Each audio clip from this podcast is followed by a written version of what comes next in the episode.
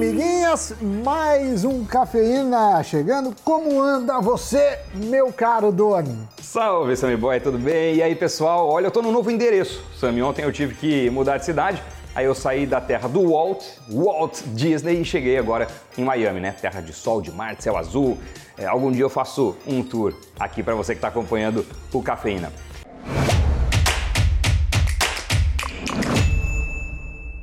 Começo perguntando para você que nos acompanha. Já ouviu falar em treasuries? É, se não ouviram falar, treasuries são títulos do Tesouro Americano. São parecidos com os títulos públicos do Brasil, que a gente sempre fala aqui no Cafeína, do Tesouro Direto, mas atrelados não ao governo do Brasil e sim ao governo dos Estados Unidos. E as treasuries são consideradas os papéis mais seguros que existem. O investimento de menor risco do planeta não tem aplicação de renda fixa vista como mais segura do que os títulos públicos atrelados à maior economia do mundo. São ativos que contam com a gigantesca capacidade financeira do país e que normalmente são muito estáveis, com oscilação geralmente pequena de juros e inflação nos Estados Unidos. Só que os prêmios pagos são bem baixos, para não dizer ridículos. Se aqui um título do Tesouro, é, se a gente pegar Tesouro Selic paga 9,25%, é, lá um título no mesmo perfil paga em média entre 1 e 1,5%. No ano passado, com os pacotes de estímulos do governo Biden para impulsionar a economia, um aumento da inflação e dos juros começou a ficar no radar.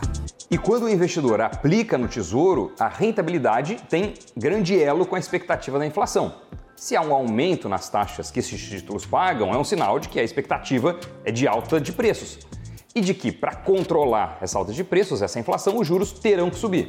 Aliás, se você está assistindo esse conteúdo, está achando o programa interessante, já gostou do que a gente está falando? Quer saber mais? Aproveita para se inscrever no nosso canal, o Invest News. A gente sempre traz várias modalidades de investimentos aqui, vários ativos interessantes que a gente gosta para compartilhar com você, para que você consiga cuidar bem do seu dinheiro e do seu futuro. Então aproveita agora que está assistindo e já se inscreve aí no nosso canal. Bem, os títulos do Tesouro Americano dispararam ao seu maior nível em dois anos na segunda semana de janeiro. Para se ter uma ideia, o rendimento de um título de 10 anos estava pagando 1,76%, o que para o mercado americano é alto. Um ano antes, o rendimento era de 1,07%. E essa elevação é normal no mercado depois de um momento de crise, como é o que aconteceu na pandemia. E claro que com essa elevação da taxa, ou seja, com esses retornos ou com esse retorno mais alto, aumentou a procura e investidores deram uma guinada nas suas carteiras, se expondo mais às treasuries. É exatamente como acontece no Brasil. Quando os juros caem, o que acontece? Aumenta a busca por ativos de renda variável. O pessoal sai da renda fixa e vai para a bolsa, por exemplo. Quando os juros sobem, o movimento é o oposto. Muitos investidores saem da renda variável e colocam boa parte do patrimônio na renda fixa. Acontece que, com opções rentáveis em uma economia mais segura, é natural que alguns ou muitos investidores permaneçam por lá. E isso afeta a bolsa americana e também outros mercados, como bolsas globais, o que inclui mercados emergentes como o nosso. Além disso, acaba por afetar o câmbio de mercados menos desenvolvidos. E não podemos esquecer como a nossa moeda ficou desvalorizada, né? Olha 2021. É que a taxa de juros do país tem efeitos não só na oferta e na demanda, mas também no câmbio. Isso porque o diferencial de juros de um país para o outro afeta a relação de troca entre eles e a atratividade de uma moeda em relação à outra. Então, se a taxa de juros do Tesouro Americano subir, isso vai atrair investidores para os Estados Unidos. Aumenta a demanda por dólares e o dólar sobe em relação às outras moedas. Hoje, a taxa de juros americana está entre 0 e 0,25% ao ano. Com a Selic quase batendo nos dois dígitos, se o investidor americano investir no Brasil, ele também ganha esse diferencial de juros. Grosso modo, ele toma dinheiro na taxa americana e aplica na taxa brasileira. E esse movimento, essa estratégia de investimento, é chamada de carry trade. Bem, assim como temos aqui no Brasil o Tesouro pré-fixado, o Tesouro Selic e o Tesouro IPCA, existem por lá diferentes tipos de treasury.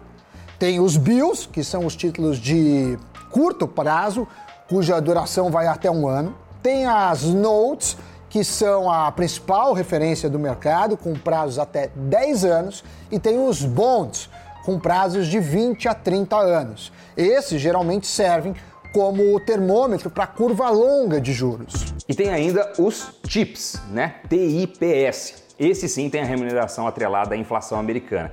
E os prazos vão de 5 a 30 anos. Agora vem a pergunta: dá para investir em treasuries no Brasil? Olha, de forma direta, ainda não.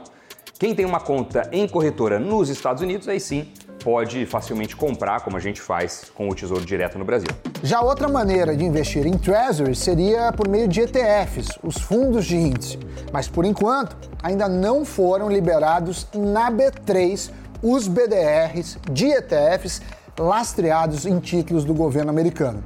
Mas a questão é que muitos ainda se perguntam se vale a pena investir em títulos de outro país com um retorno percentual bem abaixo do praticado por aqui. É, bom ponto. A questão é que, apesar de ambos serem títulos do governo, de estarem no campo da renda fixa, de serem considerados seguros, a moeda acaba influenciando também. Mesmo que no ano o rendimento das treasuries seja baixo, ainda assim você está exposto ao câmbio, ou seja, seu dinheiro aplicado em treasuries está aplicado em dólar também, está dolarizado. Em cenários de valorização do dólar e desvalorização das moedas emergentes como o real, isso pode ser interessante. É uma forma de reduzir a exposição ao risco Brasil. A questão é que a abertura das taxas dos treasuries está tão rápida que está gerando aversão ao risco. E o mercado tem medo de inflação medo de taxas abrirem demais, medo de incertezas como um todo.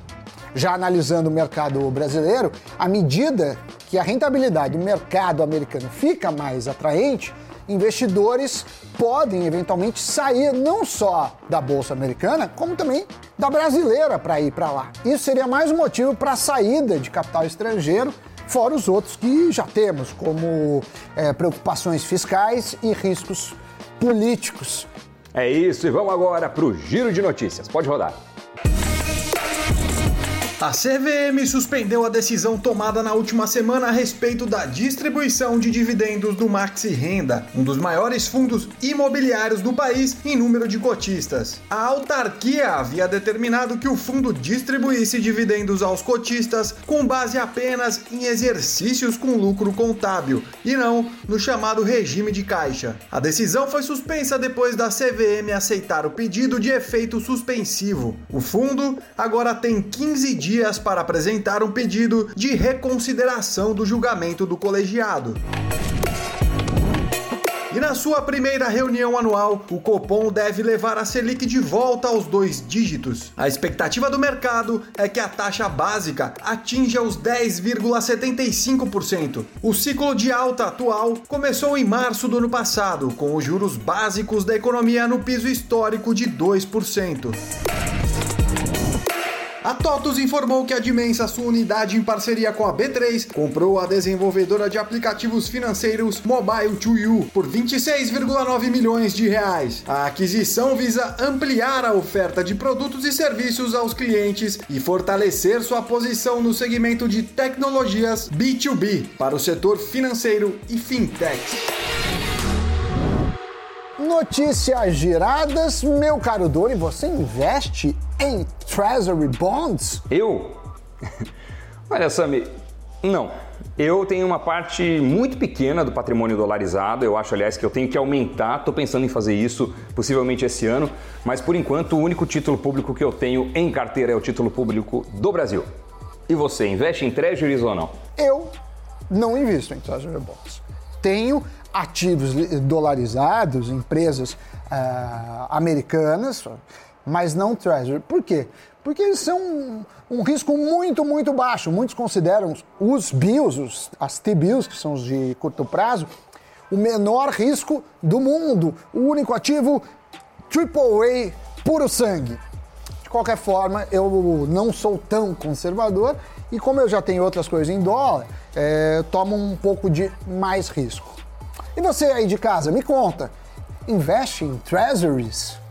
Não investe? Vai investir? Deixa nos comentários, aproveita, dá um like, se inscreva no canal e ative as notificações. Doni, obrigado pela parceria. Você que nos assiste, obrigado pela companhia e até a próxima. Tchau, tchau. Tchau, pessoal.